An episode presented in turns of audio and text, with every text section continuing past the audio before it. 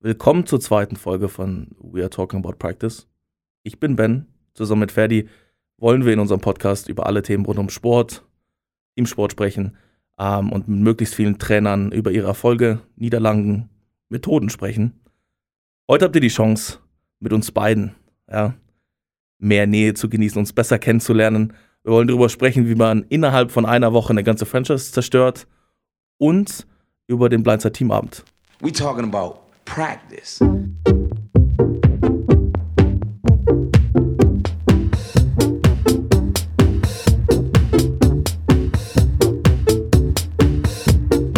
I know it's important. Talking about practice. Guten Morgen, Ferdi. Guten Morgen. Wie geht's dir? Mir geht's sehr gut. Guter Samstag. Ich muss ganz ehrlich, ich fühle mich ein bisschen komisch, dass ich gerade auf Martins Platz sitze. Versprochen, es wird wieder mehr Gäste geben, aber wir haben uns gedacht, heute wollen wir uns ein bisschen, ein bisschen näher kommen, ein bisschen, näher kennenlernen und wir würden einfach gerne heute auch viel darüber sprechen, was wir mit dem Podcast erreichen wollen und äh, uns so ein bisschen auch euch vorstellen, allen zuhören. Äh, wir haben viel Feedback bekommen, das hat uns sehr gefreut. Äh, wir sind auf jeden Fall absolut, absolutely motivated durchzuziehen. Ähm, wir haben uns gedacht, heute als erste Kategorie, einfach, dass ihr uns näher kennenlernen könnt, kam Ferdi auf die Idee, dass wir uns einfach fünf wilde Fragen stellen und darauf müssen wir dann spontan antworten. Das heißt, Ferdi hat fünf Fragen vorbereitet für mich. Ich habe fünf Fragen für Ferdi vorbereitet. Ich muss sagen, ich bin ein bisschen aufgeregt. Ähm, ich hoffe, wir müssen nicht zu viel wegschneiden. Aber ich, ich freue mich drauf, Ferdi. Deine erste Frage. Let's go. Ja gut, ich starte natürlich gleich mit einem Banger in die ganze Sache rein. Okay. Ähm, wie man vielleicht schon das letzte Mal rausgehört hat, sind wir beide Handballcoach, richtig? Ja. Ähm, jetzt ist aber meine Frage, da Handball ja nicht so populär ist. Mhm. NBA Championship, Handball Champions League oder Super Bowl Gewinn? Also NFL Trophy. Was von den drei würdest du am ehesten nehmen? Also was ich schon mal ausschl ausschließen kann, ist äh, Super Bowl.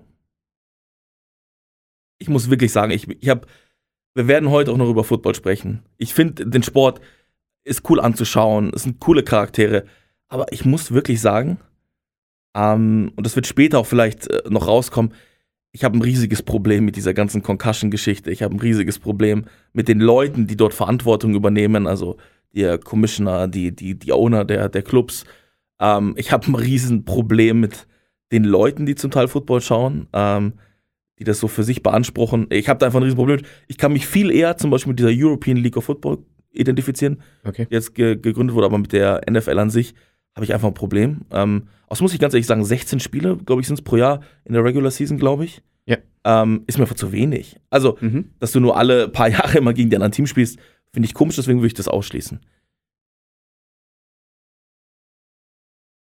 Ich glaube, ich würde ganz ehrlich äh, Handball Champions League nehmen.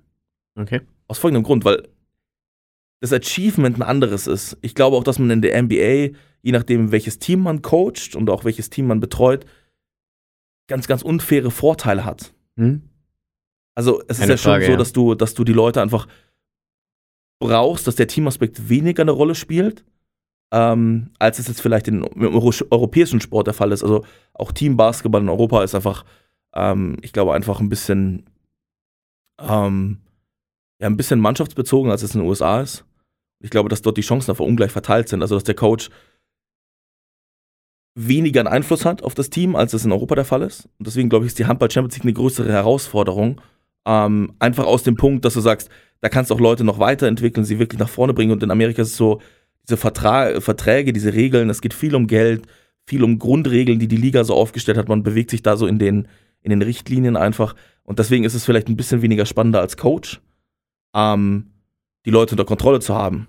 Ja, die Leute zu formen wie Popovic oder ähm, oder andere, ist, ist natürlich super spannend, aber ich glaube, die Herausforderung ist größer. Deswegen würde ich sagen, Handball Champions League mit dem Finale, äh, dem Final Four in, äh, in Köln, wo ich auch schon zweimal war, ist, ist einfach ein krasses Event und ich glaube, da zu gewinnen ist schon echt, Okay. eine, eine Hausnummer. Ich bin dran, oder? Natürlich. los. Natürlich. Ähm, ich fange ein bisschen softer an. Dein, äh, ich würde gerne wissen, was ist dein größtes Sportidol und wieso? Ui. Hm.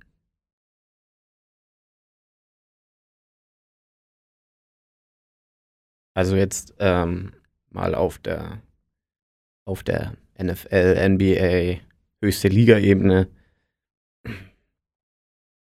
würde ich sagen, LeBron James oder Tom Brady, eins von beiden. Ähm, ich würde sogar eher zu Tom Brady tendieren, ähm, außersportlich LeBron weil er sich, also er tut einfach was mit dem Sport. Er ist nicht nur Sportler. Das finde ich sehr beeindruckend und, und was er alles schafft in, in, seinen, in seinem Kreis, was er sich aufgebaut hat. Aber rein sportlich gesehen Tom Brady, ähm, auch jetzt wieder erst mit einem mit Championship gesehen. Ähm, selbst wenn er nicht gut spielt, schafft es ein Championship-Team zu entwickeln. Und da kann man sagen, was man will, dass die Talent haben, dass die eine Defense haben. Ähm, das ist alles ein Fakt, aber diese, diese Defense und diese Offense waren nicht so gut am Anfang der Saison. Und irgendjemand hat es strukturiert und wenn dann selbst der Trainer während der Saison sagt, oh, ich lasse Tom Brady coachen, dann weiß man schon, dass der Typ einiges richtig macht, ähm, auch mannschaftstechnisch sehr viel richtig macht, seinen, seinen Körper äh, da pflegt und tut und wenn man mit dem Alter auch noch in der mit der Performance spielen kann, dann ist das einfach eine Aussage. Aber außersportlich äh, LeBron und jetzt so auf privater Ebene Sportvorbild. Uh. Mein Opa. Mein, Opa. okay. mein Opa ist über 80 und spielt immer noch Volleyball. Echt? Er hat schon dreimal die Achillessehne gerissen. Er spielt immer noch Volleyball, ist immer noch fit. Okay. Also das äh, muss ich sagen. Das, das beeindruckt mich, dass man äh, auch in, in dem Alter noch Sport machen kann. Das ist was, was man halt jetzt vor allem bei, bei, bei Leistungs, Leistungssport und so weiter vermisst, dass man das auch, auch länger machen kann, ja. mhm. Gut. Hm. Welche suche ich mir raus? Okay, die ist gut. Ähm, jetzt haben wir alle unsere Sportlaufbahnen und sind da gerade irgendwo an einem Punkt, wo wir sind. Ähm, und in dem, in dem Sinne haben wir ja schon relativ viel erlebt. Äh, der eine mehr, der eine weniger. Was war bisher so dein, dein größtes sportliches Erlebnis? Also nicht nur auf vielleicht deine eigene Karriere gesehen, sondern auch, wo du warst. Vielleicht zum Beispiel dieses, äh, die, die Handball-Finals oder ähnliches. Oder irgendwelche Coaching-Sachen. Was war so das, das Beeindruckendste? Ich glaube, da habe ich ein paar Sachen, die da, die da eine Rolle spielen. Ich war beim 2007 beim Handballfinale in Köln dabei, als Deutschland Weltmeister wurde im Handball. Ja. Das war, das war krass. Ähm, ich, ich muss ehrlich sagen, das unerwartetste Erlebnis im Sport war, glaube ich, dieses 7 zu 1 gegen Brasilien. Da, da war ich gerade volljährig, das war, das war völlig absurd.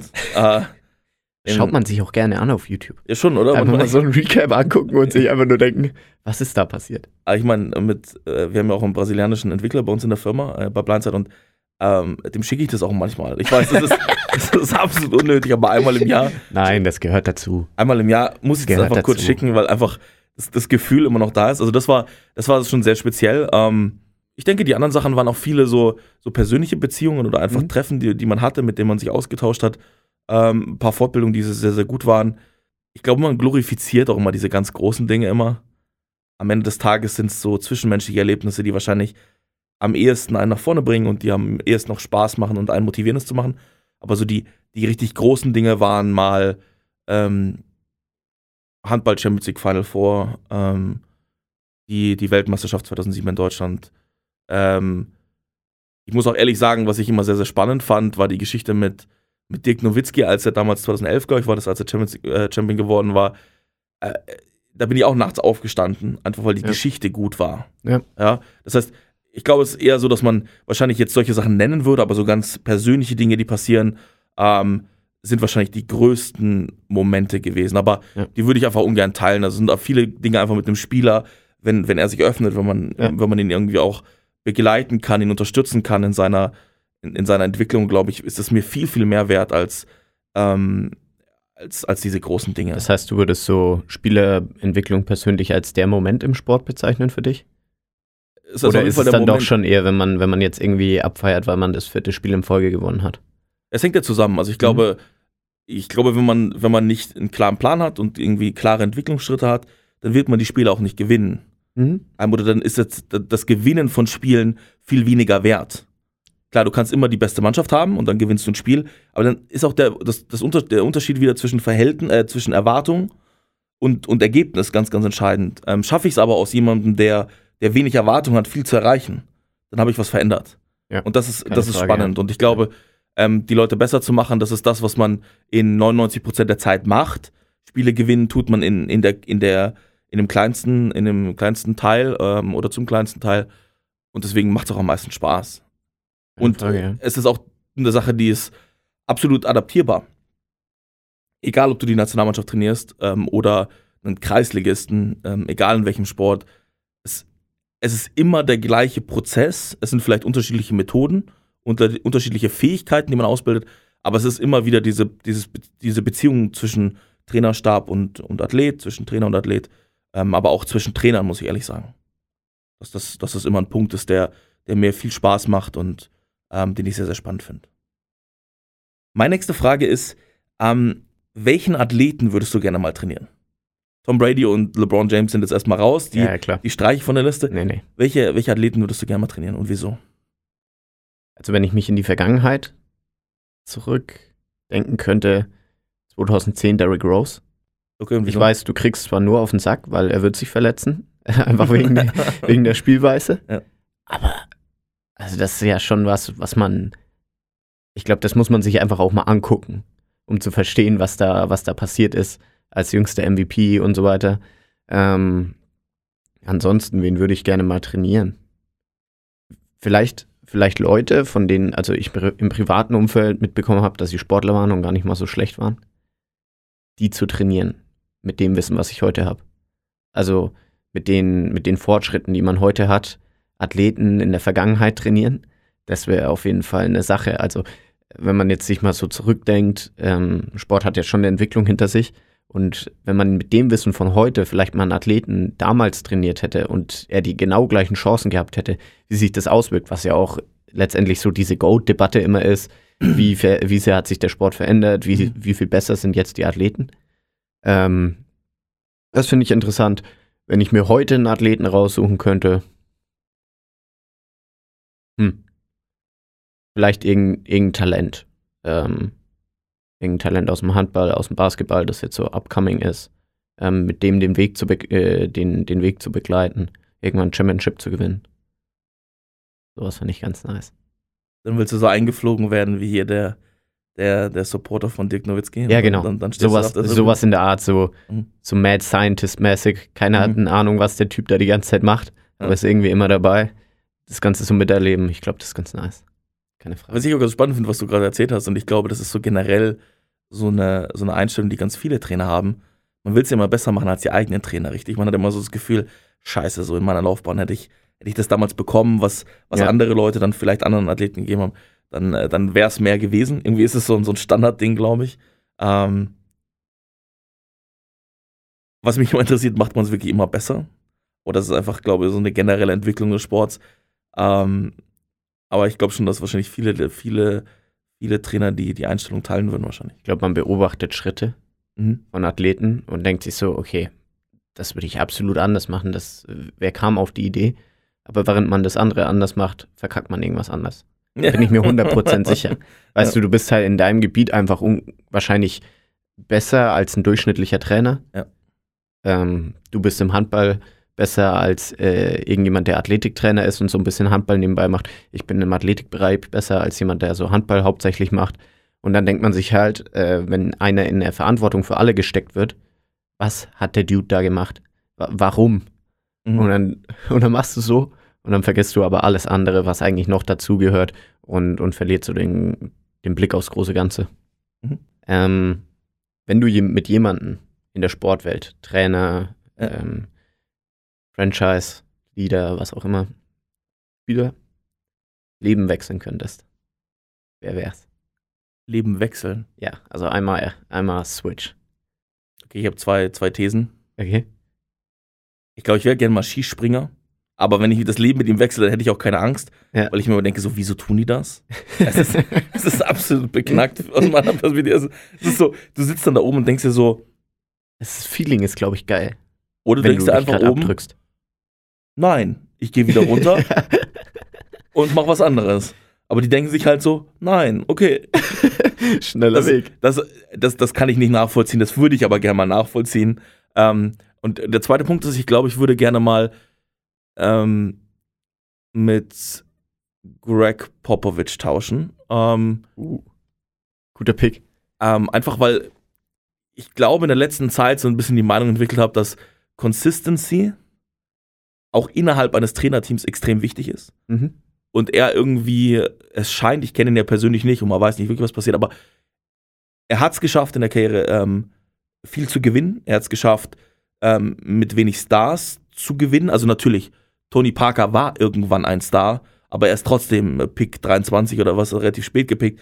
Äh, ähm, klar, Duncan und so, alle Stars, aber ich sage einfach nur, das Team, was er aufgebaut hat, die Consistency, die auch mit Kawhi Leonard und wie er ihn entwickelt hat, wie er ihn geprägt hat als Spieler, wie er die Leute eingesetzt hat. Äh, Becky Harmon, glaube ich, ähm, war jetzt in seinem Team die erste, die auch äh, Minuten als Chefcoach, als weiblicher Chefcoach in der NBA gecoacht hat.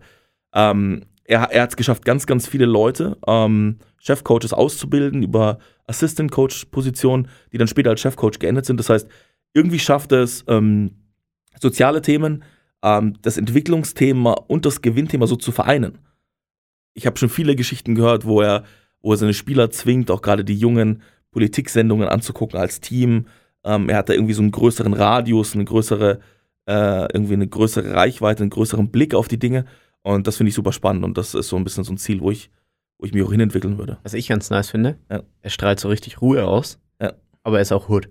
Also er ist ja irgendwie so, wenn, wenn jetzt jemand äh, was macht, was, was nicht so richtig ist oder wenn mal eine Aussage gefragt ist oder sowas, dann, dann ist er da ganz klar. Und dann macht er das auch. Und dann, dann sagt er auch mal, dass er gerade Scheiße baut. Oder er positioniert sich und er positioniert sich so und mit so einer Ausstrahlung, dass es so, ich glaube, du darfst alles nicht vergessen, du bist jetzt auch mit ihm aufgewachsen. Ja. Ähm, ich habe diese Tony Parker-Doku gesehen auf Netflix. Hm? Da meinte er so, ja, die ersten drei Jahre hat er mich jeden Tag angeschrien. also, ich, ich weiß nicht. Also er scheint es ja ganz gut hinbekommen zu haben Ja. irgendwo, aber ähm, es ist schon so, dass er trotzdem, dass er trotzdem, glaube ich, auch, glaube ich, ganz viele Facetten abspielen kann. Und das Mhm. finde ich, das finde ich, äh, finde ich, finde ich super spannend. Meine nächste Frage wäre: Jugend- oder Erwachsenenbereich, was ist spannender zu trainieren als Athletiktrainer? Jugend. äh, wieso? Äh, ganz schnell. Ähm, also erstmal, du musst nichts dafür tun, dass sie besser werden. Wirklich, Pubertät macht den Rest. es ist wirklich, das, es okay. ist so free. Also Jugend ist, Mann, wenn du nur Jugendathletiktrainer bist, du kannst übelst viel Scheiße machen, aber es wird dir nie angerechnet. Weil wann werden sie die Verletzung haben? Nicht unbedingt in der Jugend, sondern irgendwie so drei, vier Jahre drauf. Und wenn du dann die Athleten entwickelst und auf, jemand, auf einer, auf jemand, yeah, jemanden Wachstumsschub bekommt und auf einmal stärker wird, so, Mann, hast du geil hinbekommen. Echt ein guter Athlet, so weißt du? Aber Und- Ferdi, Ferdi, willst du mir jetzt sagen, dass du jetzt ausweichen willst oder Nein, Verantwortung abschieben willst? nein, das will ich nicht. Aber ich sag dir nur, du kannst machen, was du willst. Mhm. Und letztendlich wird man Fortschritte sehen. Ob das dann richtig ist, sage ich nicht. Ähm, Aber findest du spannend, dass du Fortschritte direkt siehst, dass, dass der Effekt deiner Arbeit direkt da ist? Oder? nee, also das ist erstmal das, was am, am Jugendbereich so, so einfach ist, sage ich mal. Mhm. Du bekommst nichts, du, du kannst deinen Job nur, du kannst ihn nicht nur richtig machen, aber du machst am Schluss alles, was nach außen kommt, es sieht richtig aus. Also weißt du, was ich meine? Du, du tust etwas und im ersten Moment weiß keiner, ob es richtig oder falsch ist. Es wird aber als richtig rüberkommen, weil irgendwelche Athleten irgendwelche Ergebnisse haben. Ob das jetzt dir zugerechnet wird oder nicht, ist egal. Aber das Spannende daran ist, also das ist auf jeden Fall nicht das Spannende, das ist einfach nur das, was den Job leichter macht. Das Spannende daran ist, glaube ich, einfach so, ähm, man hat nicht so viel mit, mit Problemen zu tun, die, die in den Männern vorhanden sind oder im Erwachsenenbereich. Mal, meistens sind sie offener, sind so ein bisschen auch so gesprächiger. Ich, ich würde jetzt vom C-Bereich, also so 14 ab nach unten, da würde ich weggehen, da habe ich überhaupt keine Lust drauf, aber gerade dieser, dieser Bereich so von, von 14 ab bis 18 bis zu den Männern ist, glaube ich, ein unglaublich spannender Bereich. Du kannst den Leuten unglaublich viel beibringen, du kannst in die, die Grundausbildung gehen und dann kannst du wirklich schon, wenn es Richtung Erwachsenenbereich geht, endlich an die Gewichte rangehen. Also ich würde sagen, das, das coolste Alter ist so dieses College-Ding. In Amerika so 18, 19, so der Bereich, wo sie anfangen können, dass die Grundausbildung gut genug ist, wo, wo du einen Bewegungsumfang den Leuten beigebracht hast. der, mit dem man arbeiten kann. Das ist dann cool, weil dann kannst du anfangen und dann, dann siehst du so dieses Feuer in den Augen. Was ich manchmal bei den Männern vermisse, ist so, so ein Jugendlicher, der zum ersten Mal an die Weights geht und dann so zum ersten Mal sein 100 Kilo Deadlift macht. Zum ersten Mal über irgendwas drüber springt oder so. Du hast so ein ganz anderes, ganz anderes Feuer, weil jeder hat es mal in der Jugendphase, dass er jetzt sich denkt, okay, jetzt muss ich Gewicht, Gewichte heben gehen. Ob das beim einen ist mehr, beim anderen ist weniger. Aber bei so Athleten ist es halt einfach ausgeprägt. Und die Leute fangen dann an und sagen, Kraftraum mit ist. Und dann wird da, wird da richtig abgeliefert. Und dieses Feeling, glaube ich, ist, ist was, was beeindruckend ist. Also Jugend, Jugend, unter 14, meh. Da muss man nur so Basics trainieren. Das ist dann schon ein bisschen blöd. Aber ab 14 kannst du schon langsam anfangen, so erweiterte Sachen zu machen, je nachdem, wie der Stand ist vom Spieler. Und dann dieser College-Bereich ist, glaube ich, unglaublich, unglaublich interessant. Und das Feuer ist nochmal ein anderes. Mhm. Das hat sich jetzt gerade so ein bisschen angehört, dass du den schwierigen Charakteren im Erwachsenenbereich aus dem Weg gehen willst. Ja. also was heißt Den- ja, aber äh, Der, der Jugendbereich, der Kinderbereich ist dir zu langweilig. Das heißt, du, du bist eher so ein, ja, so, so ein Typ, der sich gerne das, das Einfachste rausnimmt, oder? Gut übergeleitet. ähm, ja, hast mich bekommen.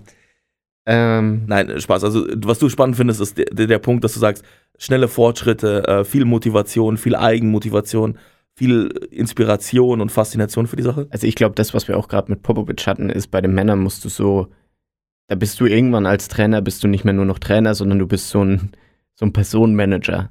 Du musst die Personen zusammenfügen, musst Mhm. den Personen das Richtige geben, dass sie ihre Sachen machen werden. Du musst dich auf die Leute anpassen. In der Jugend tickt jeder gleich. Ab einem gewissen Punkt will jeder einmal seine Gewichte heben und will einfach nur Spaß am Sport haben. Und, und im Männerbereich ist es dann halt auch einfach äh, teilweise so, dass, dass dann Leute irgendwie, dann hast du irgendwie so eine Diva im Team, die, die dann jetzt da das perfekte Umfeld braucht oder was. Das gibt es natürlich im Jugendbereich auch, aber da kannst du dann auch einfach sagen, pass auf, du bist jetzt in deiner, in deiner Entwicklung. Ähm, andere werden dich hier ganz schnell überholen. Und das ist halt im Männerbereich teilweise nicht der Fall. Weil es halt einfach Leute gibt, die so eingespielt sind, dass sie sich darauf au ausruhen können. Und das, das mag ich nicht. Ich habe gerne ein Team mit der gleichen Attitude, die einfach das, das machen und da rangehen. Und äh, dann macht es auch unglaublich Spaß. Und das merke ich auch jetzt, jetzt wieder, dass wir da einfach einen guten Drive haben, selbst in der Zeit, äh, da was entwickeln können. Man sieht, dass die Leute höher springen und die haben auch Spaß daran. Also es ist so ein, so ein Feuer einfach dabei, was, was ich nie vermissen werde, werden will. Was, glaube ich, vor allen Dingen so in diesem, diesem College-Bereich sowas Ding ist. Mhm. Und so einen Spieler für einen Draft vorbereiten, das ist schon was, das will ich auf jeden Fall mal machen in meiner Karriere. Mhm. Wenn du nicht Handball trainieren würdest, würdest du vielleicht auch was Außersportliches? Also, sagen wir mal, wenn du jetzt einfach nicht Handballtrainer wärst, wo würdest du dich sehen? Was glaubst du wäre passiert, wenn du, wenn du dem Sport Handball nie, nie vorgestellt werden?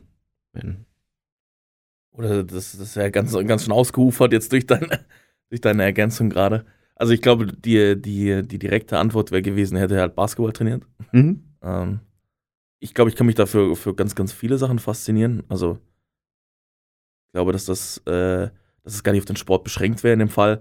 Ich glaube, das hat einfach viel mit äh, Sozialisierung zu tun, im ersten Schritt. Ähm, ich mag diesen Coaching-Aspekt einfach und ich glaube, dass der, der Unterschied gar nicht so krass ist. Also am Ende des Tages geht es darum, du hast eine gewisse Aufgabe, ob das jetzt ein Team oder ein Einzelathlet ist. Du hast, äh, du hast eine gewisse Erwartungshaltung, du hast eine gewisse, gewisse Sportart. Aber eigentlich muss ich sagen, unterscheiden die sich auch gar nicht so krass. Also du hast irgendwie Grundbewegungsabläufe, die musst du halt trainieren, die musst du festigen, du hast gewisse taktische, ähm, spezial, speziell technische Aspekte. Wie ich gerade vorhin schon gesagt habe, die Beziehung zwischen Athlet und Trainer ist, das glaube ich, was wirklich Spannendes. Ähm, ich finde es mega interessant, zum Beispiel ähm, Basketball-Coaching finde ich gut. Ich finde auch den, auch Eishockey sehr, sehr spannend. Ähm, ist noch ein bisschen anders als beim, beim Basketball, Handball oder auch Fußball. Ähm, ist noch mal ein Tick schneller und ein bisschen ungeordneter manchmal. Man hat noch mehr Positionsvariationen. Ähm, habe mich eine lange Zeit mal mit, äh, äh, mit den Russen beschäftigt. Äh, fand ich sehr faszinierend. Äh, wo man ja von den Russen immer so den Eindruck hat, das sind immer so systemtreue, klare, harte Spieler. Im Eishockey ist genau, genau andersrum. Äh, die Amerikaner, als im Kalten Krieg jetzt so in, in dem Kontrast, ähm, waren immer die Harten, sind so die Brutalen und die, die Russen sind so die Ästheten. Die, Okay. die technisch äh, Versierten, die taktisch Versierten, die cleveren, äh, die cleveren, die Spielfreudigen. Und ich glaube, es wäre immer irgendwie zurück zum, zum Sport gegangen. Ähm, in so einer Coaching-Rolle, einfach weil es mich fasziniert. Mag die Geschwindigkeit. Mag so diesen Wettkampf immer, mit in, in dem man sich befindet. Ja. Das finde ich, äh, das glaube ich, wäre wär immer der Fall gewesen. Auf jeden Fall nachvollziehbar, ja. Jetzt kommen wir mal zu ein bisschen so, so härteren Fragen, einfach so ein bisschen mal direkter raus. Ähm, was war denn die größte Niederlage oder was ist dann die größte Frustration als Athletiktrainer Als Athletiktrainer. in deiner Rolle oder als war in deiner Rolle, die du dir vorstellst, was ist die größte Frustration? Also der Moment ist, wenn sich jemand verletzt. Das ist Mhm. keine Frage. Das ist der Moment. Ähm, weil man ja genau das probiert zu vermeiden. Es passiert aber trotzdem. Man kann dafür viel machen. Es wird irgendwann passieren. Was anderes, was frustrierend ist, ist, wenn man, wenn man das, was man weiß und, und die Möglichkeiten, die man von seiner Person aus hat, einfach nicht umsetzen kann, weil äh, die Infrastruktur dafür nicht da ist. Das ist äh, sehr frustrierend, wenn du weißt, du könntest hier Athleten entwickeln, die auf einem sehr, sehr hohen Niveau spielen können. Also sehr, sehr hoch. Und du wirst aber einfach ausgebremst. Mhm. Das, das ist was, was mich. Es nervt mich nicht im ersten Moment so brutal, aber es bremst einen auf Dauer aus und ist einfach so, so, so schwächend, auch in der Motivation. Ähm, das ist was, boah, da, da hat man auch einfach irgendwann keine Lust mehr, wenn man jetzt weiß, okay, mit dem, dem und dem Equipment könntest du jetzt ähm, die Spieler, die Talente, die du hast in jedem Verein, jeder Verein hat Talente, könntest du auf ein Niveau entwickeln, das eine, vielleicht auch zwei Liga drüber ist. Das, das ist ja das, auf was man hinaus will. Das ist ja der Moment für dich als Athletiktrainer, wenn du irgendwie siehst, dass äh, dein, dein Halblinksspieler über alle anderen drüber steigt, ein Kopf über einen anderen Spieler drüber ist und das Ding einfach nur einschraubt, ist ja so der Moment, dafür begeisterst du dich. Auch wenn du im Fernsehen siehst, wie LeBron James einen Dank runterschmeißt, wenn du aber weißt, dass das könnte der Fall sein, aber du, du hast einfach nichts und du wirst ausgebremst auf den Weg auf, auf irgendwelche Weise, wie, wenn das jetzt ähm, vereinstechnisch ist, wenn es von, von Coach to Coach ist, wenn es einfach mannschaftstechnisch ist, weil du die, die Work Ethic nicht erreichst. Das ist so ein Ding, das nagt an einem einfach, würde ich Mhm. sagen. Das ist so. Und natürlich Momentverletzung, ist ganz klar. Gut, ähm, jetzt sitzen wir hier äh, in den schönen Blindside-Studios.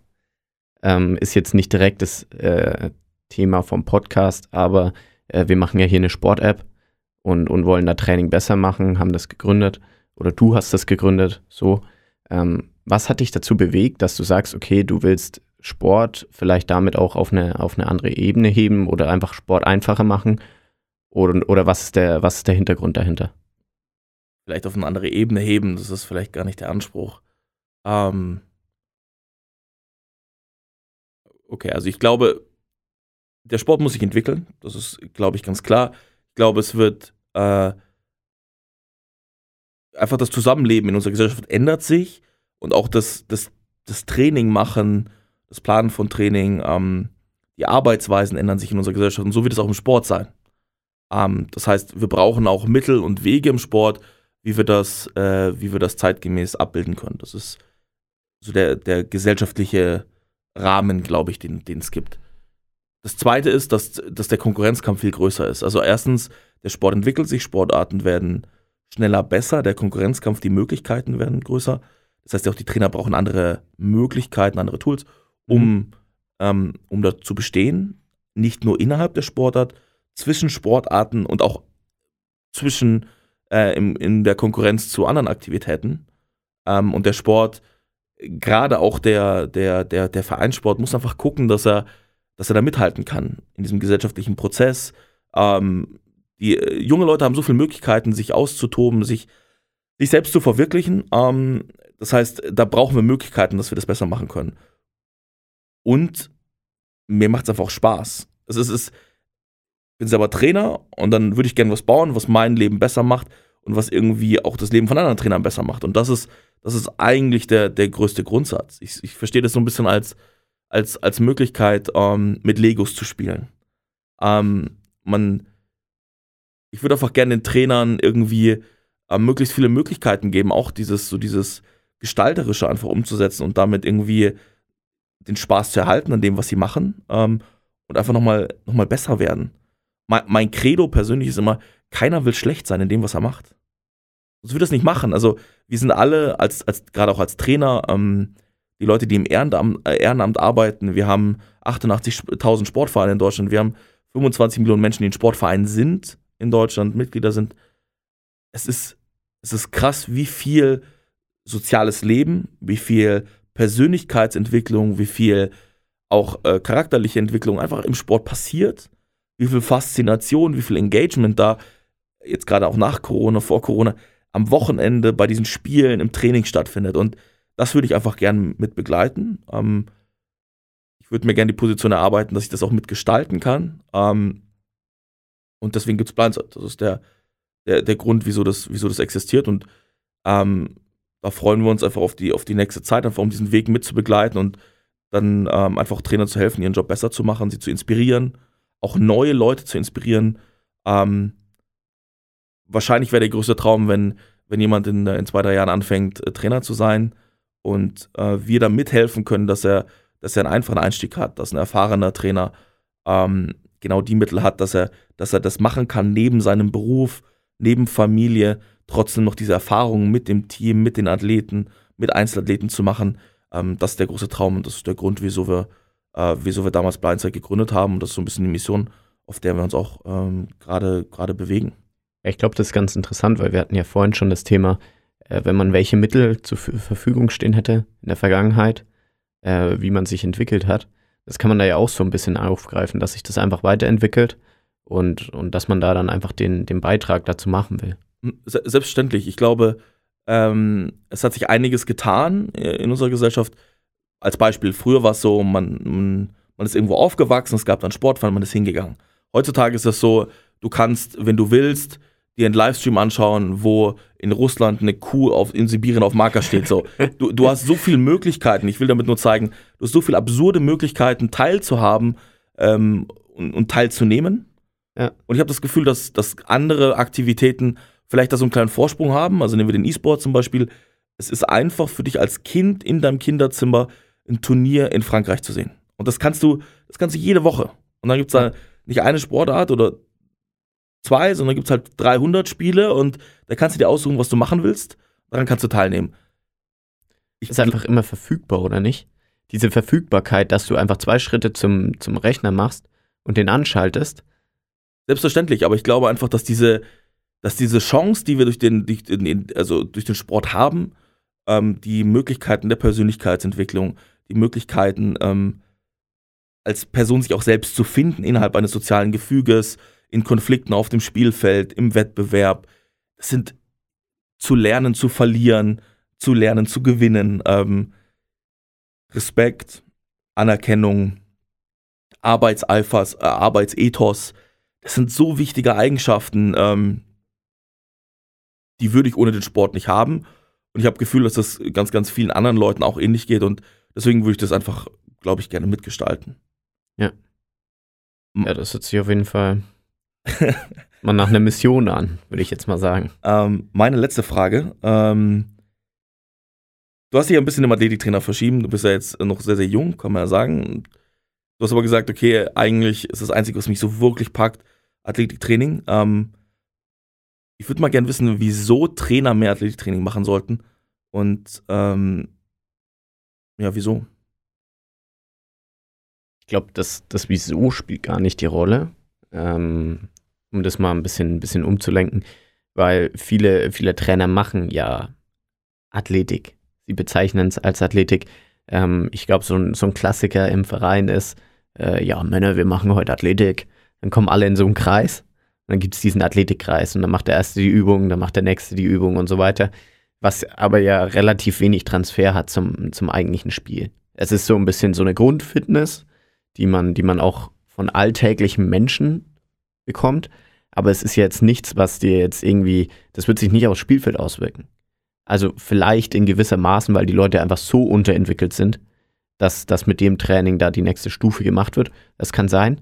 Aber jetzt so im, im professionellen Bereich wird das relativ wenig Weiterentwicklung haben. Ich glaube, es ist eher so eine Sache von wie und wie informiert sind die Leute. Ich glaube, äh, Coaches und Trainer müssen verstehen, dass jede Bewegung, die sie im Spiel machen, ist doch letztendlich Athletik. Richtung wechseln, bremsen, beschleunigen, hochspringen. Die Leute denken oft auch einfach nur an, an Beschleunigung und Hochspringen mhm. als Athletik. Aber was so eine richtige Fähigkeit ist, ist doch so abstoppen. Wenn du jetzt mal James Harden auf dem Basketballfeld anguckst, wenn er die Leute da aussteigen lässt, er stoppt einfach ultra schnell ab. Er stoppt ultra schnell ab, die anderen können nicht äh, abstoppen und man hat diesen Ankle Breaker. Und die Leute fliegen einfach nur weg. Oder äh, Core-Stabilität, wenn jemand LeBron James übelst im, im Dunk-Attempt äh, schubst, merkt er das nicht. ähm, das sind so viele Variationen, die, die in so ein alltägliches Ding, auch wenn man jetzt einen Spielzug aufzeichnet, ein Spielzug ist ja nichts anderes als Bewegungen, die aneinandergereiht sind. Aber die Bewegung in, in Tiefe zu machen, sind einfach nur, welche athletischen Fähigkeiten hast du, um das auszuführen. Und wenn die nicht gegeben sind, dann kannst du einen Spielzug noch so ein Meisterwerk aufzeichnen. Am Schluss wird es nicht effektiv sein, weil die Geschwindigkeit fehlt, das Abstoppen fehlt und so weiter. Das heißt, ich würde sagen, Leute müssen sich einfach ein bisschen mehr mit dem Thema befassen und ein bisschen mehr Tiefe gewinnen. Ich sage jetzt nicht, dass die Leute jetzt anfangen müssen, um eigene Athletiktrainings zu entwickeln und so weiter, aber einfach nur vielleicht den, den Spielern die Möglichkeit zu geben, okay, wir finden jetzt auf, auf dem Social Media, auf dem YouTube-Ding, finde ich so ein Video, da, da wird strukturiert, okay, wir haben jetzt das Workout, das Workout, das Workout, das könnte ein Weg zurück im Sport sein. Wir haben ähm, so einen In-Season-Plan. Es gibt ja unglaublich viele Leute, die so In-Season-Pläne verkaufen. Wieso holt man sich das Ding nicht? Oder sagt sich, ich bin, beziehe irgendwo Pläne her und gibt die einfach den Spielern. Also gibt diese Arbeit, die man eigentlich machen würde, weiter und holt sich da was ran, holt sich die Informationen ran und dann ist es, glaube ich, leichter, sowas umzusetzen. Was natürlich aber schwierig ist, ist wie immer Infrastruktur, was ich vorhin schon hatte, Zeit. Jede Zeit, die du für Athletiktraining benutzt, ist in vielen Vereinen Zeit, die du nicht für den eigentlichen Sport aufwenden kannst. Oder du musst extra Zeiten schaffen. Und wie schafft man es vielleicht, die, die Leute auch dazu motivieren, dass es ein ganz wichtiger Teil von ihrem Sport ist?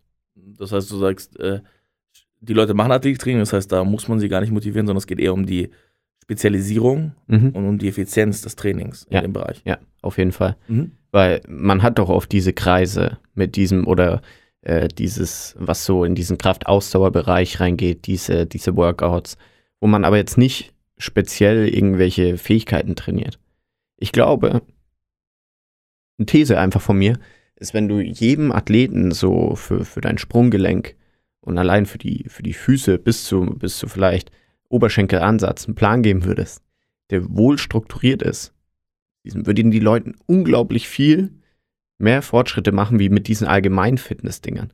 Weil du schaffst erstmal vielleicht eine Verletzungsstelle rauszunehmen, was wahrscheinlich die größte ist von den Spielern, äh, wenn man sich da die Bänder, Bänder reißt. Und du hast hier unten diese ganze Reaktivität teilweise mit drinnen, was relativ gut ist. Ich sage nicht, dass man das nur trainieren muss. Äh, das könnte jetzt falsch verstanden werden. Aber ich glaube einfach, dass sowas schon allein effektiver wäre als diese allgemeinen. Also mehr Erzähle. Fokus, mehr Spezialisierung, mehr, mehr, genau, mehr, ja. mehr Struktur drauf. Okay, ähm, wir hatten ja im, im, im Laufe des Gesprächs auch schon viel über Infrastruktur gesprochen und über Struktur und sowas. Und da, da wollen wir direkt reinstarten mit mit Ferdis Lieblingskategorie, mit Ferdis Spezialkategorie in unserem Podcast. Let's go.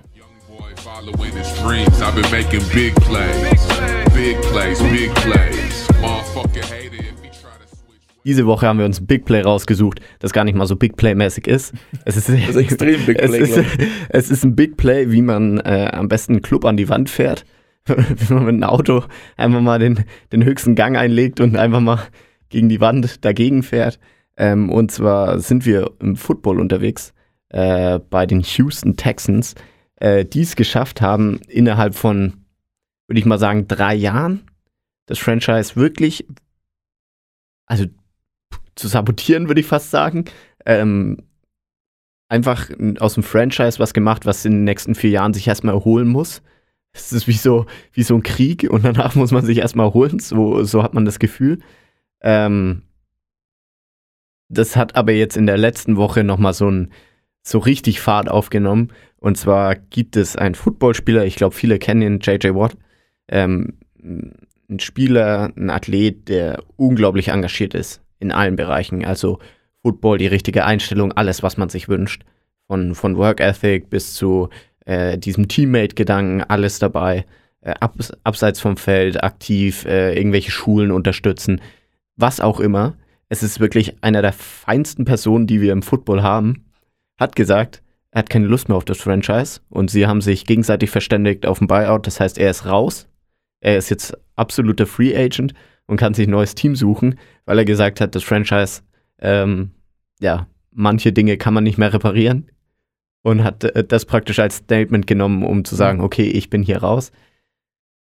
Ist eine Riesengeschichte. Ich habe mir mal kurz aufgeschrieben, was, was so grob der Zeitablauf ist. Also 2017, ähm, vielleicht davor, man hatte Sean Watson, der da eine große Rolle spielt, das ist der Quarterback, ein unglaublich großes Talent, ähm, gedraftet und mit dem beginnt das Ganze und endet das Ganze jetzt auch so ein bisschen. Er hat äh, 2017 sich ähm, einen Kreuzbandriss hinzugefügt äh, oder hat einen Kreuzbandriss im Spiel erlitten. Äh, dadurch wurde die Saison 4-12 abgeschlossen, das heißt vier Siege, zwölf Niederlagen. Dann hat man 2018 es geschafft, nach der Verletzung äh, auf 11 zu 5 zu kommen, ist in der Wildcard Games rausgeflogen. 2019 hat man was Ähnliches wieder geschafft, hat dann gegen die Chiefs auch mit ganz vielen Coaching Clues, die vom, vom Coach falsch gemacht worden ist, verloren und hat mit einem 42-0 Lauf der Chiefs verloren. Und äh, 2020 wurde dann der Head Coach und General Manager äh, O'Brien released, ähm, weil er so der Dreh- und Angelpunkt ist von dem Ganzen, warum das so schlecht gelaufen ist. Zusammengefasst haben die Texans in dieser Zeit von 2017 bis 2020 ähm, Draftpicks gibt es ja immer in Amerika, das heißt erste Runde, zweite Runde, dritte Runde, danach werden die guten Spieler gezogen. Man hat ähm, drei äh, Zweitrunden-Picks verloren, man hat einen Erstrunden-Picks verloren, äh, zwei Erstrunden-Picks verloren und einen Drittrunden-Pick verloren. Das heißt, die ganze Zukunft, wie man sich irgendwie Spieler holen könnte, ist schon mal im Eimer. Und gleichzeitig hat man es geschafft, ähm, vier Starspieler jetzt zu verlieren. Javedo und Clowney hat man äh, gedraftet, ist ein unglaublich guter Defense-Spieler. Den hat man für einen Drittrunden-Pick weggegeben. Man hat die Andre Hopkins unter den drei besten äh, Passempfängern hat man gegen einen schlechten Ersatz Running Back abgegeben und äh, Picks. In Zweitrunden-Picks sogar nur. Und äh, Deshaun Watson will nicht mehr für, die, für das Franchise spielen. Offiziell ist er noch Quarterback, aber er sagt, er spielt einfach nicht. Also er macht den Garrett Bale. Und JJ Watt hat gesagt, er ist raus. Das heißt, man hat alle Starspieler verloren. Man hat nichts mehr, auf was man zurückgreifen kann. Und das ist ein Big Play. Das, ja, so kann man auch sein Club und alles, was man bis dahin aufgebaut hat, einfach wieder vernichten. Du hast es ja jetzt gerade schon ein bisschen erwähnt. Äh, äh, O'Brien, glaube ich, kam 2014 als Head Coach, äh, ist, ist dann 2020 auch als General Manager eingestiegen, ist dann aber auch direkt entfernt worden, nachdem er äh, das auch schön an die Wand gefahren hat. Ähm, ich glaube, der Hass, der zentriert sich gerade auch ein bisschen so um diese Person und sicherlich ja. ähm, und will sich da ein bisschen zentrieren. Äh, wir haben natürlich darüber gesprochen davor. Ich habe ein bisschen angefangen zu lesen und ich muss ehrlich sagen, ich, ich stimme mit den Leuten überhaupt nicht überein. 0,0. No? In, jedem, in jedem Bericht steht immer, O'Brien hat versagt, er hat das hier falsch gemacht, er hat das hier falsch gemacht. Hat das hier falsch gemacht. Sie sagen ja auch, und das ist ganz offensichtlich, und da stimme ich zu, klar, die Leute musst du halten, die Leute sind die mhm. Zukunft gewesen, du hast, du hast die Spieler gedraftet selber, du hast eigentlich wahnsinnig viel Identität in äh, eine sehr, sehr junge Franchise gebracht. Ich glaube 2002 gegründet, ähm, das sind jetzt 20 Jahre, was einfach nicht viel ist. Ähm, du hast eigentlich wahnsinnig viel Potenzial da, du schaffst es gar nicht zu, zu behalten. Aber jetzt, glaube ich, kommt der große Fehler. Jetzt sagt man, ja, der, der Trainer ist schuld.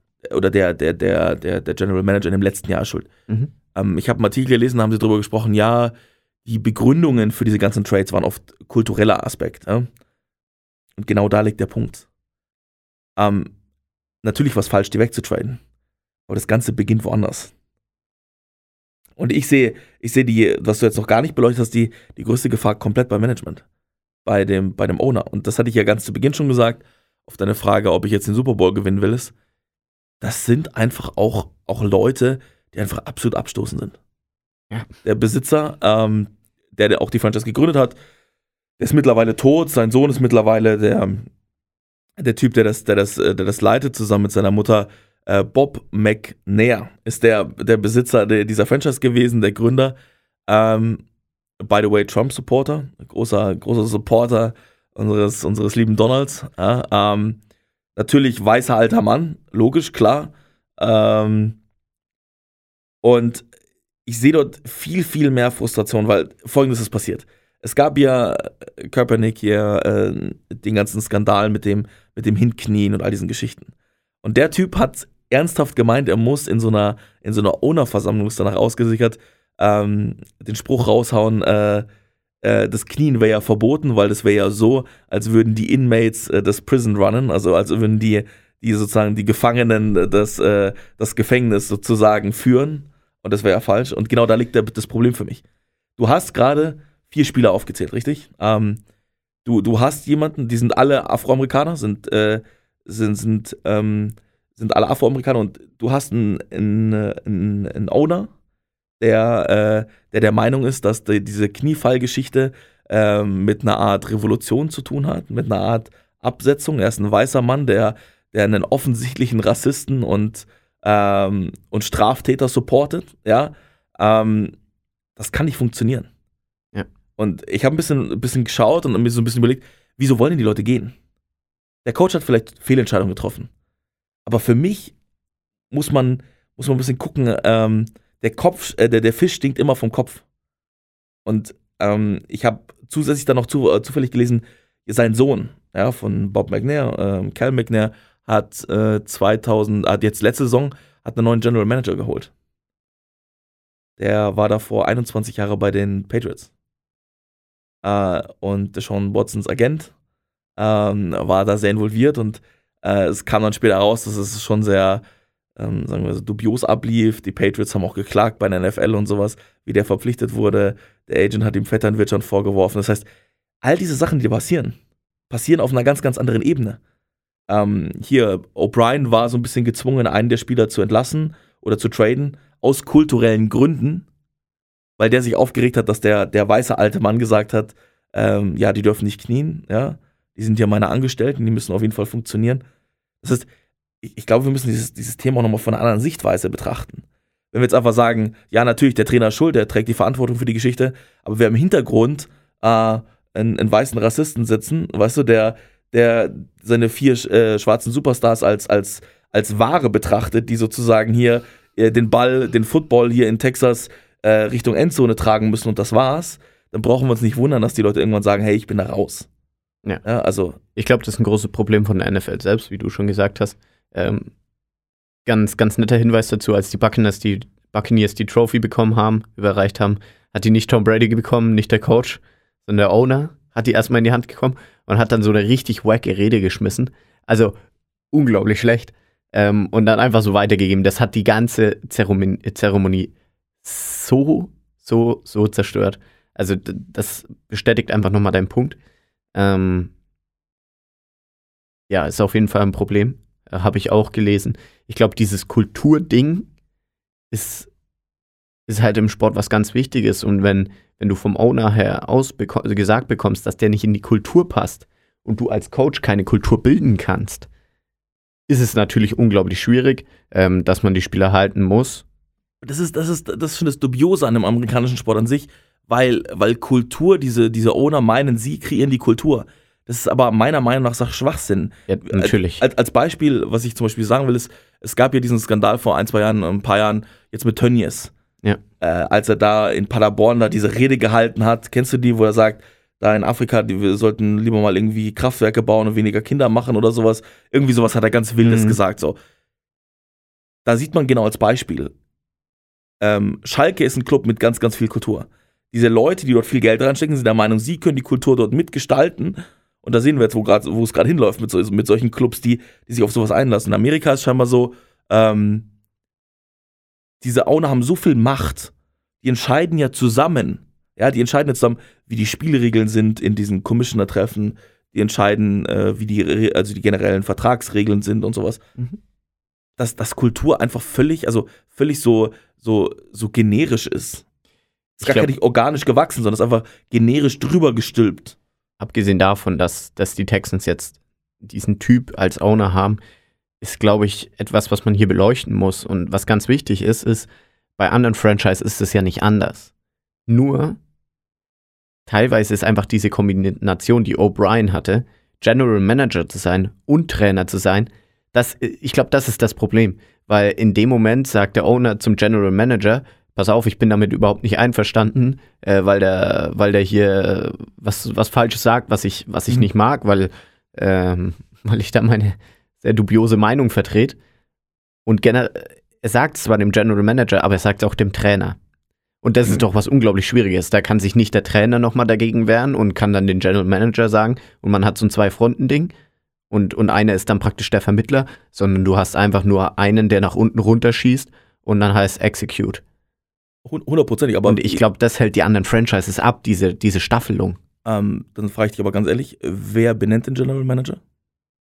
Ich gehe davon aus, das macht der Owner. Ja, richtig, also Ja. dann sind wir wieder beim gleichen Punkt. Ja. Bad Leadership von Top, weißt du? Ja. Genauso wie mit dem, äh, mit der Verpflichtung von diesem, äh, lass mich ganz kurz nachschauen, äh, ich will den Namen nur richtig sagen, äh, Casario, äh, dem neuen GM äh, der Texans, äh, wo dann der Agent von Deshaun Watson, der, der Zukunft der Franchise, ja, äh, öffentlich auf Twitter raushaut, äh, wie unzufrieden er damit ist, mit dieser, mit dieser Entscheidungsfindung, ähm, ist es wieder genau der gleiche Punkt.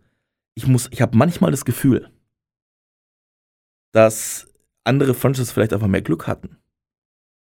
Wie ich vorhin schon gesagt habe, ist so, und das sieht man bei Popovich auch ganz krass, ist so, Consistency is key. Weißt du, hast du langfristig Zeit, dich zu entwickeln, hast du eine Struktur, in der man sich entwickeln kann, alles gut.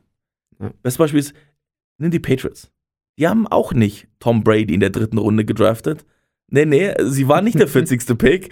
Es war, war, nicht, war nicht ihr Pick in der vierten oder fünften Runde. Nee, 199. Ja. Und dass das dann so ausartet, das konnte keiner wissen, ja.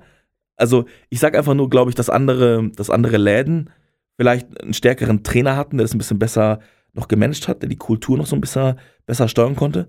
Aber ich sehe das als Riesenproblem der, ähm, der NFL, auch wahrscheinlich der anderen Marken im, im amerikanischen Sport, dass einfach das komplett, äh, komplett abgetrennt zu den Fans passiert, das abgetrennt zu den Spielern passiert und ähm, ja, dass sich das, dass sich daraus so eine generische Kultur entwickelt, die, die rein Vermarktungszwecken gilt ähm, und, und, und das andere völlig verloren geht. Aber haben wir das nicht auch hier so ein bisschen im Vereinssystem in, in Deutschland? Also ohne jetzt da irgendwie was vorwerfen zu wollen.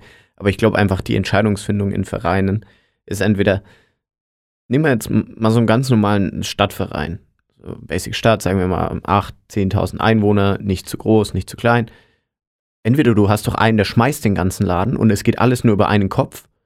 Oder du bist so weit, dass du viele Trainer hast, ne, einen Vorstand, einen Vorsitzenden, aber irgendwie schafft man es trotzdem nicht schnell, sich beteiligen zu können, schnell Entscheidungen zu treffen. Mhm.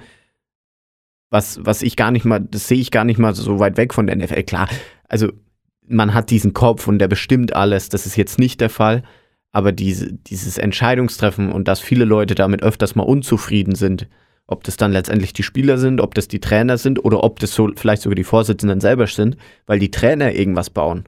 100 Ich glaube, in Amateurvereinen ist Partizipation der richtige Weg zum Erfolg. Mhm. Der wird meistens nicht gewährt. Das liegt an verschiedenen Gründen. Struktur der Vereine, Struktur der, der Gegend auch. Ähm, wenn du auf dem Land irgendwo bist, in Mecklenburg-Vorpommern zum Beispiel, dann, dann, dann hast du dort eher so ein Brain äh, Drain. Das heißt, du verlierst eher junge Leute dort, die auch zum Studieren weggehen. Das heißt, die haben einfach ganz andere Herausforderungen. Als bestes Beispiel kann man aber auch die Fußball-Bundesliga nehmen. Wir haben ja viele Vereine auch noch diese romantisierte Vorstellung des Fußballgeschäfts, ähm, diese 50 plus 1 Regel, ähm, der, der Fan, dem gehört, den Fans gehört der Club und können dann sozusagen mit äh, diese Entscheidung treffen. Äh, Das distanziert sich und äh, trennt sich ja so ein bisschen. Ja. Aber was ich nur sagen will, ist, ein Uli Hoeneß könnte niemals sagen, ja, äh, Inmates äh, führen jetzt das, das Gefängnis, weil die, die Mitglieder einfach noch eine Stimme haben. Weil, Keine weil, man, Frage, ja. weil man gewachsene Strukturen hat. Ähm, du hast in Amerika oft, den, oft den, diesen unsinnigen Quatsch, wenn einer mehr Geld bietet, dass dann eine Franchise irgendwie 500 Kilometer weit wegzieht. ich aber auch das oder, Gefühl oder habe, 3000 im Kilometer. Fußball, die Fans haben mehr Raum, um sich auszudrücken. Um, um zu sagen, sie sind damit nicht einverstanden. Ich glaube, in Amerika, dadurch, dass dieses Land schon so, so gespalten ist teilweise, willst du halt nicht die Fangemeinschaft spalten, indem du auf einmal den, den, den Typen da äh, an, an Pranger stellst. Ich glaube, das ist hier schon nochmal was anderes, weil wenn man hier, also klar, die Fußball-Fangemeinschaft ist da auch ein bisschen speziell ähm, und manches geht zu weit, aber äh, ich glaube, die Leute haben ein bisschen, bisschen mehr Partizipation, ein bisschen mehr Fläche, um, um aufzutreten. Ich glaube, das liegt am System. Mhm. Äh, kennst du einen Seattle, äh, Seattle, Seattle Supersonic-Fan? Ich auch nicht, weil die Franchise gibt's halt nicht mehr. Ja. Also ich meine, dass du eine Franchise einfach aus Seattle nach Oklahoma verlegst und dann sagst, ja, das ist jetzt hier neu. oder oder äh, hier LA Rams waren vor drei Jahren auch noch irgendwie, wo waren die? San Diego oder St. Louis keine oder sowas? Ahnung. Keine St. Louis, glaube ich. Ähm, hey, dass du das machen kannst, ist ja Quatsch an sich. Ja. Wir haben, du hast keinerlei System, wo es, wo es viele Vereine gibt, die schon sehr, sehr lange bestehen. Mhm. Und du hast halt dieses generische Markenbilden, weißt du, dass du sagst, Ja. Ähm, du, du, hast, du hast keine Jugendmannschaften, keine Jugendentwicklung per se, wo junge Leute aus dem Verein zehn Jahre entwickelt werden, dann in eine Mannschaft hochkommen und dann da teilnehmen. Das ist jetzt zum Beispiel auch im, äh, im, im europäischen Basketball anders. Du hast extreme Fangemeinden, du hast ähnliche Sportarten, aber du hast halt extreme Fangemeinden, die dort dahinter stehen, mit Fanclubs, mit Struktur, mit, mit ganzen Stadtteilen. Ja. Diese ganzen Derbys, äh, jetzt Derbys oder Rivalitäten, die es im, die es im amerikanischen Sport geht, im professionellen Sport, ähm, sind einfach gekünstelt. Ausgenommen College. Aber da siehst du genau den Unterschied. College ist aber auch. Aber da siehst du genau den Unterschied. Du hast dort äh, langgewachsene Strukturen, du hast klare Traditionen. Und das ist eine Sache äh, in dieser ganzen Diskussion von ähm, Konflikt, Vermarktung und Tradition, ist, ist eine Sache, die wir, die wir im Sport in Europa nicht verlieren sollten. Klar, wir müssen kommerzialisieren. Glaube ich zumindest zum großen Teil. Klar, das, damit verdienen viele Leute Geld und das, deswegen wird es auch erhalten bleiben, aber dieses komplette Auslösen in, in so eine Art Struktur, wo äh, die Liga mit den Besitzern entscheidet, was der Club macht und dann absurde Macht haben, wie diese Franchise einfach zu verlegen, einfach um in einen stärkeren Markt präsent zu sein, finde ich an sich das Problem schon. Und daraus entstehen halt Strukturen, wie sie jetzt gerade bei den Texans haben, wo du sagst, da wurden ein paar schlechte Personenentscheidungen getroffen. Ja, der Owner ist halt ein Rassist äh, oder hat ein paar verdrehte Meinungen. Ähm, nur so äh, repräsentativ zu dem, was er da gesagt hat, hat er sich dann entschuldigt und dann wurde er zwei Jahre später gefragt, äh, ähm, wie er denn da zu heute steht. Und dann meinte er, das Einzige, was er wirklich bereut, ist, dass er sich entschuldigt hat. Es sind einfach, es sind einfach dort Strukturen und, und Personen dort am Start, ähm, die ich absolut kritisch sehe. Ja, Und keine Frage. wo man einfach auch sagen muss, man zwingt diese jungen Athleten aber auch in Rollen, wo diese Entscheidung ganz schwierig ist. Bist du jetzt der Sean Watson? Ähm, es gab ja diesen Clinch auch wegen Corona und in der Präsidential, äh, Präsidentschaftskandidatur äh, hier von, von Trump und Biden gab es ja diese große Diskussion äh, mit dem College Basketball. Da hängen ja Karrieren dran. Wenn du im College Football und Basketball eine Season ganz aussetzen musst, dann hast du als Talent eine riesige Chance verpasst, weil du, weil du nicht teilnehmen kannst, weil du nicht spielen kannst, dich nicht präsentieren kannst. Das kann ja entscheiden darüber, ob du, ob du später, äh, weiß nicht, 100.000 Euro verdienst oder 30 Millionen. Also das ist ja für die eine wirkliche Aufstiegschance. Ja. Sich gegen das System jetzt ab, also zu wehren, ist ja fast unmöglich. Du siehst ja mit Köpenick. Ich dachte, ganz ehrlich, ich dachte zu Beginn, das ist eine Sache von drei Wochen. Die chillen alle mal kurz ab. Dann, dann sagt man den, den, den, den 49ers, wo er, glaube ich, war, oder? Waren 49ers? Ja, vor den anderen. So, hey, ihr rafft euch jetzt mal ein bisschen, dann klingt Ja. er halt da ein bisschen rum so und dann, äh, dann vertuscheln die das so ein bisschen. Dass sie seine Karriere zerstören und dass diese Gesellschaft in Amerika das zulässt und einfach sagt so, ja, so ist es halt, spricht ja für sich, in meiner Meinung. Weil Ja, keine also, Frage. dass, Auf jeden Fall. Dass dann Team nicht sagt, hey, wir holen den, was wahrscheinlich, ganz ehrlich, dieses Trikot hätte sich pervers oft verkauft. Also, Klar. signst du den als zweiten Quarterback, gibst ihm, gibst ihm Kohl, dann, dann bringt er das Vierfache allein durch sie wollen das Risiko nicht eingehen. Das Genau, ist doch aber- so ein Ding. Aber das genau ist ja- diese soziale Struktur, das finde ich eklig und ich glaube, Ja. daher kommen solche Entscheidungen auch. Wo, wo dann einfach jetzt vielleicht ähm, Athleten wie J.J. Watt, der auch andere Sachen einfach in, seine, in seiner Biografie, obwohl er nicht Afroamerikaner ist, klar vertreten hat, klar sich auch distanziert hat von solchen Äußerungen. Ähm, so, soweit ich weiß, also bitte jetzt nichts raussuchen, wo er, wo er was Schlimmes gesagt hat, ja, weil dann so tief bin ich nicht drin, aber auch die jungen afroamerikanischen Athleten ähm, sich dagegen zu wehren, ihre Position zu erkämpfen und dann mit den Folgen auch zu leben, ist einfach, ist einfach brutal schwer. Und deswegen glaube ich, dass, was ich nur erwähnen wollte, ist, die Grundstruktur um diese Clubs ist schon so verfault, ist schon so falsch, ist schon so kaputt, Ja. dass man sich irgendwie nicht wundern braucht, dass dann solche Entscheidungen zustande kommen von, von, von Ich glaube, das ist auch der Grund von diesem DeAndre Hopkins Trade, weil ganz witzig, äh, irgendwo habe ich gelesen, ich weiß jetzt nicht, ob das stimmt, stimmt aber es gibt ja das Footballspiel Madden. Ja. Und anscheinend wäre es nicht möglich gewesen, in Madden in irgendeiner in irgendeinem so Simulator diesen Trade zu machen, weil der war einfach als unrealistisch angesehen. und es ging nicht, weil der war irgendwie so als, ja, das ist unmöglich äh, markiert. Ja. Und ich glaube nicht, dass Bill O'Brien das nicht auch verstanden hat. Ich glaube, er wurde in die Lage reingezwängt, weil, weil halt irgendwas wieder nicht gepasst hat. Ich kann mir nicht vorstellen, dass ein Trainer oder GM, vor allem wenn man beide Rollen in sich hat, sich so denkt, that's it. Das wird mich jetzt auf die nächste Stufe heben. Das ist der geile Scheiß.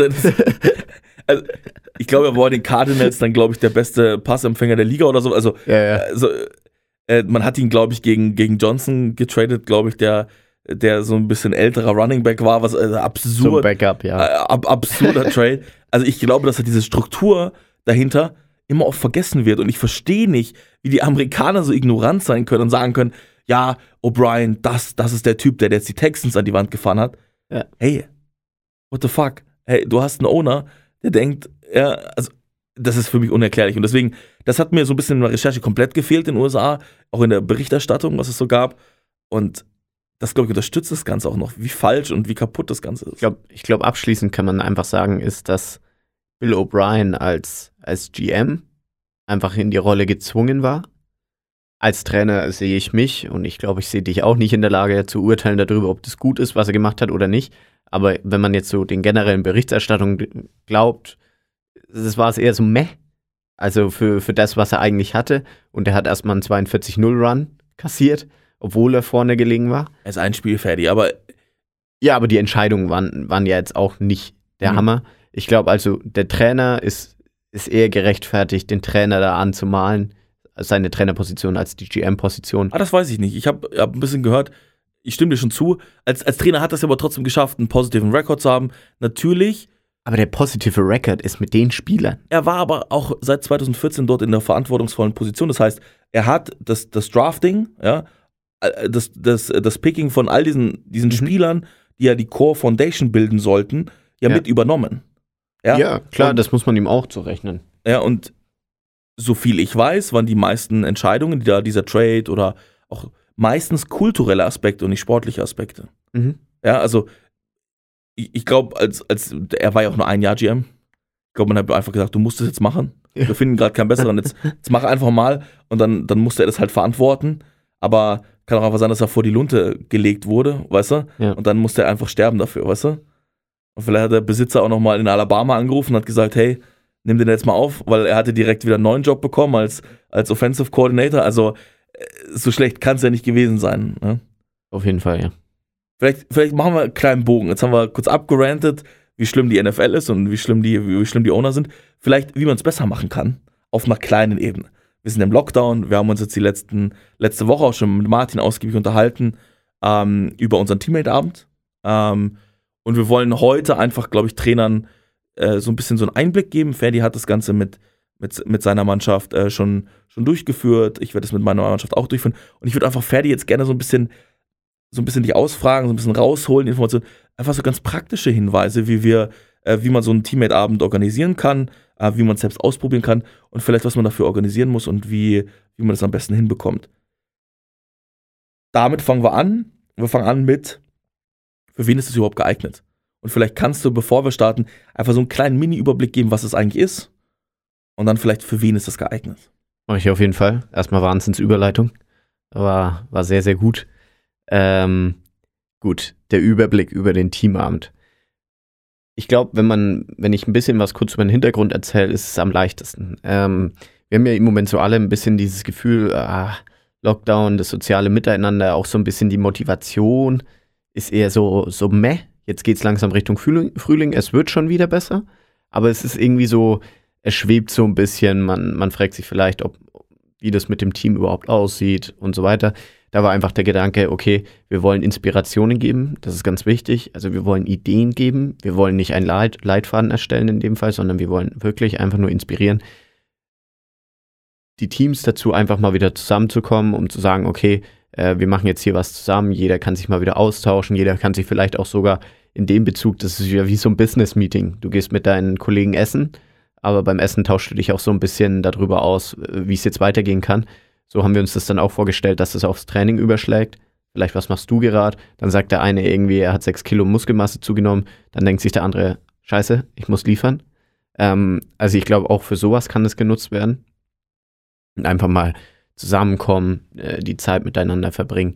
Es, es läuft praktisch so ab, man kriegt am Anfang der Woche, sagt der Trainer, okay, wir machen das jetzt.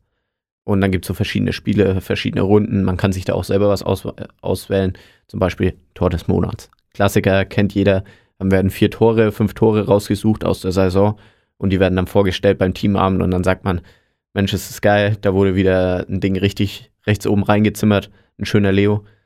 Und das ist das Tor des Monats, dann reden die Leute drüber, sie kommen, sie genießen auch so ein bisschen die, die alten Memories.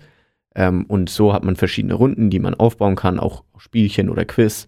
Und das macht man einfach, das, das ballt man dann runter, wie wir so schön sagen, äh, im Meeting selbst. Und dann hat man so dieses Miteinander und jeder kann für sich auch gestalten, wie viel er investieren will oder wie viel er nicht investieren will. Mhm, das heißt, es läuft so ab, der Trainer verteilt Aufgaben, die Spieler sind sozusagen direkt am Erfolg des Abends auch beteiligt durch ihre Vorarbeit. Ja. Du hast ja gerade gesagt, Tor des Monats, äh, das würde ja beinhalten, man hat Spielmaterial, man hat Videos von seinen Spielen. Ähm, ist es dann nur geeignet für, für Mannschaften, die, die Videomaterial von ihren Spielen haben? Nee, kein. Also das ist ja natürlich nur eine Runde, ein Spiel äh, der vielen, die wir haben.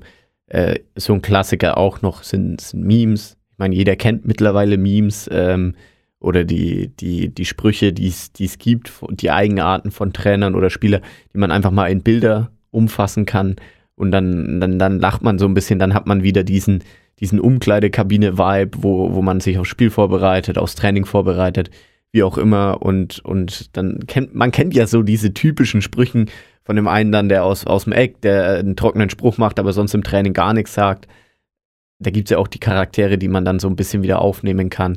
Wir haben ein Quiz über Verein oder über Spieler. Wir haben sowas wie Rankings.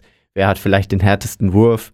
Ähm, man kann auch so sowas stellen wie, wer wird zuerst Vater, weiß was ich. Also da ist wirklich der, es ist einfach sehr viel freie Gestaltung und, und sehr viel was mache ich, wie mache ich es, dass, dass jeder sich raussuchen kann, okay, mache ich das eher so ähm, einen Abend so Viertel vor, wir, wir trinken jetzt einen Kasten Bier oder mache ich einen Abend so, okay, Jugendmannschaft, ich komme ich komm einfach mal zusammen, äh, meine Jugendspieler können ein bisschen sich austauschen oder mhm. was auch immer. Das heißt, du sagst, es ist für alle geeignet, man muss nur gucken, welche Spiele sozusagen ähm, genutzt werden sollten oder welche, welche, äh, welche Aktivitäten vorbereitet werden sollten. Vielleicht zu dem Aspekt, was ja ein ganz krasser Bestandteil des Teamabends ist, des Teammates-Abends ist, ähm, der Punkt, dass die Athleten mit einbezogen sind in die, in die Vorbereitung. Ähm, was glaubst du, ist denn eine passende Vorbereitungszeit für die Athleten? Wie, mit welcher Zeit muss man rechnen? Was waren so deine Erfahrungen damit? Also wir haben ungefähr eine Woche Vorlauf gegeben, allein für die Spiele zur Vorbereitung. Für den Abend selbst war es so eine Stunde bis anderthalb Stunden. Sagen, unser Lauf, unser Abend war auch der Testlauf für uns, wo wir nochmal geguckt haben, was müssen wir vielleicht verbessern an den Spielen, wo kann man vielleicht noch ein bisschen was, was umstellen. Ich denke, man kommt so in einer Stunde durch, anderen Viertelstunde. Das ist natürlich auch, wie gesprächig sind dann auch äh, die Teammates selbst. Also wie viel haben sie zu erzählen, wie, wie lang hat man sich vielleicht auch nicht getroffen, ist natürlich äh, das ganz klassische Wirtshausprinzip.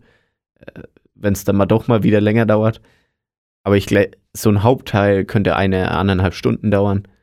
Die Vorbereitung, wie gesagt, eine Woche, wobei man sagen muss, ein Quiz zu erstellen dauert eben länger, als äh, sich jetzt ein Spiel rauszusuchen, sieben, sieben Minuten, sich ein paar Sprüche rauszuschreiben, die man jetzt unbedingt da als Moderator machen will und dann einfach so ein Spiel sieben, Minu äh, sieben Minuten zu moderieren, ist natürlich was leichteres. So hat jede, jede Aufgabe seine, seine Heimtücken, sage ich mal, die man dann, dann bearbeiten kann. Aber ich glaube, wenn man, wenn man jetzt nicht, meine B-Jugend hat das zum Beispiel gemacht, das Tor des Monats als eigenes Video zusammengeschnitten mit Bildbearbeitungsprogramm, da sitzt man dann natürlich vier, fünf Stunden dran, was aber auch wieder zeigt, die Leute, wenn die Leute sich eingebunden fühlen in den Abend, dann investieren sie die Zeit und, und geben sich Mühe.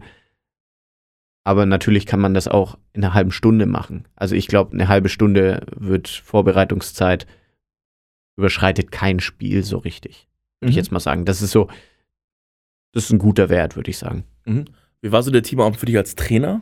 Äh, Du warst also, wie hast du das so wahrgenommen? Was waren vielleicht so, wie war das für dich als Trainer? Ähm, dazu wieder ein bisschen Background. Unsere B-Jugend ist im Moment sehr viel am Trainieren. Wir sehen uns sehr häufig. Das muss man dazu wissen. Wir machen alle vier Wochen, würde ich jetzt mal so sagen, im Zyklus so, so einen Abend, wo wir vielleicht auch einfach mal Among Us spielen und uns hinsetzen und einfach so ein bisschen, äh, bisschen was zocken. Und sie, sie sind sehr intrinsisch motiviert. Sie, sie haben sehr viel Antrieb im Moment. Sie wollen auch immer noch trainieren, was man jetzt nicht von vielen Leuten sagen kann im Moment. Und das als Grundlage hat das alles für mich unglaublich einfach gemacht. Ich weiß noch, Martin war ja auch mit hier und er hat mich so gefragt, ja, äh, sicher, dass die Spiele alle vorbereitet sind, sicher, dass das heute Abend alles klappt. Und es waren, waren die Kameras schon aufgestellt und wir wollten praktisch dieses Videomaterial aufnehmen, dann auch von dem Abend. Ähm, ich habe nicht einmal nachgefragt, ob sie die Spiele vorbereitet haben für meine B-Jugend, weil ich weiß, sie tun es. Irgendwie ein Spieler hat mich dann so eine halbe Stunde davor angerufen und hat noch gefragt, ja, ist das jetzt ein Wettkampfmodus oder ist das ein bisschen frei, äh, freigestaltet, was natürlich Mhm. auch jedem selbst überlassen ist. Habe ich ihm kurz gesagt, wird frei heute Abend. Ich gesagt, cool, ich freue mich. Und dann haben die das da wirklich gut vorbereitet. Und das gibt natürlich, also das, allein das Gefühl hat so ein bisschen, auch so ein bisschen Stolz ausgelöst, würde ich sagen, weil man sich einfach auf Leute verlassen kann. Und an sich ist natürlich das Feeling ganz nice, weil man fühlt sich jetzt nicht in der Halle. Ich, das kann man einfach nicht reproduzieren. In der Halle zu stehen, wenn da irgendjemand einen geilen Wurf macht und die ganze Halle grölt, man kriegt es nicht auf Zoom. Es, es ist nicht möglich. Aber was man auf Zoom bekommen kann, ist diese Heimtücken, diese Eigenarten von jedem Spieler, diese Charakter, die es in der Mannschaft gibt, die einfach zu erleben in diesem, in diesem Teamgefüge. Das ist doch schon einiges wert, weil jeder hat den, der, der immer die Sprüche macht, jeder hat den, der immer leise ist und dann so einen so einen ganz, ganz unterschwelligen Spruch mal da lässt. Und auch die Leute, die einfach nur engagiert sind in ihrer Arbeit und sich darüber auszeichnen. Es gibt ja diese verschiedenen Typen, die kamen wieder durch und es gibt so dieses Gefühl von, okay, hier ist noch was unterwegs, wir sind hier als Mannschaft unterwegs. Mhm. Das fand ich sehr gut. Welche Resonanz gab es von den Spielern? Von den Spielern generell, ich habe sie natürlich mit eingebunden, auch was, was dann den Content anging und habe so abgefragt. Und in dem Sinne habe ich gesagt, okay, wir machen Abend. Ähm, die, die Regel bestätigt einfach, dass sich jetzt bei meiner Mannschaft sie immer mal wieder einen Abend gut vorstellen können. Also ich glaube, das ist ja das Beste, was du bekommen kannst, wenn du regelmäßig solche Abende machst. Und Freitagabend, was ja jetzt so, läuft jetzt nicht uninteressante Sachen auf dem Fernseher, die meisten Twitch-Streamer labern da irgendeinen Stuss. Ähm, es gibt gute YouTube-Videos, man kann den guten Abend auch einfach alleine zocken mit anderen ähm, Mates oder anderen Kumpel, die man hat. Und die Bestätigung schon alleine, dass die Leute sagen, nee, wir wollen das nicht mehr machen, ist ja schon was. Es gibt so viele Ablenkungen im Moment, also unzählig für Leute, keinen Sport zu machen, kein, nicht Zeit mit der Mannschaft zu verbringen, dass die Leute dann hergehen und sagen, ja doch, das machen wir wieder, ist doch schon was, was eigentlich genug Bestätigung ist. Mhm. Ähm, welche Aktivität, welches der Spieler hat dir am besten gefallen? Tor des Monats. Tor des Monats? Tor des Monats. Weil man, man war dabei, man hat es miterlebt, wie, wie der eine Spieler den Ball da oben reingeschmissen hat und man hat die, diese Gefühle, die man damals hatte. Ähm, ich weiß noch, ein Spieler, du kennst ihn ja auch, ähm, ich nenne jetzt einfach mal den Namen Hannes, ähm, hat ein unglaublich gutes, schönes Tor geworfen. Ähm, im, Im zweiten Spiel, glaube ich. Er hat so das erste Mal richtig mehr Einsatzzeit bekommen. Und einfach dieses Feeling, er, er hat sich da auf die Brust geklopft, ich so, geil. Es war einfach so ein Moment so, yes. Er kommt in eine neue Jugend rein, er liefert ab. Er, er Mhm. liefert ab, das ist so, das ist doch dieses Gefühl als Coach, was man einfach haben will, so, okay, ich habe irgendwie doch meinen Job gemacht, weil er konnte jetzt den Ball da einfach ins Tor reinschmeißen und hat für sich sein, sein, sein Moment gehabt. Mhm. Und ich glaube, von den Momenten, das war jetzt nur einer der vielen, ähm, ist es einfach unglaublich gut. Mhm. Also Das man heißt- erlebt es so wieder, man greift die Gefühle auf aus der Halle. Mhm. Das ist schon, das ist schon nicht schlecht. Also sich dem Gefühl anzunähern, äh, so wieder so die Faszination für den Sport zu wecken, die Leute, die Jungs so ein bisschen vorzubereiten, Ein bisschen, wieder, ja. wenn es wieder losgeht. Ähm, was würdest du vielleicht anders machen? Welche Spiele würdest du anders organisieren? Welche Tipps kannst du weitergeben?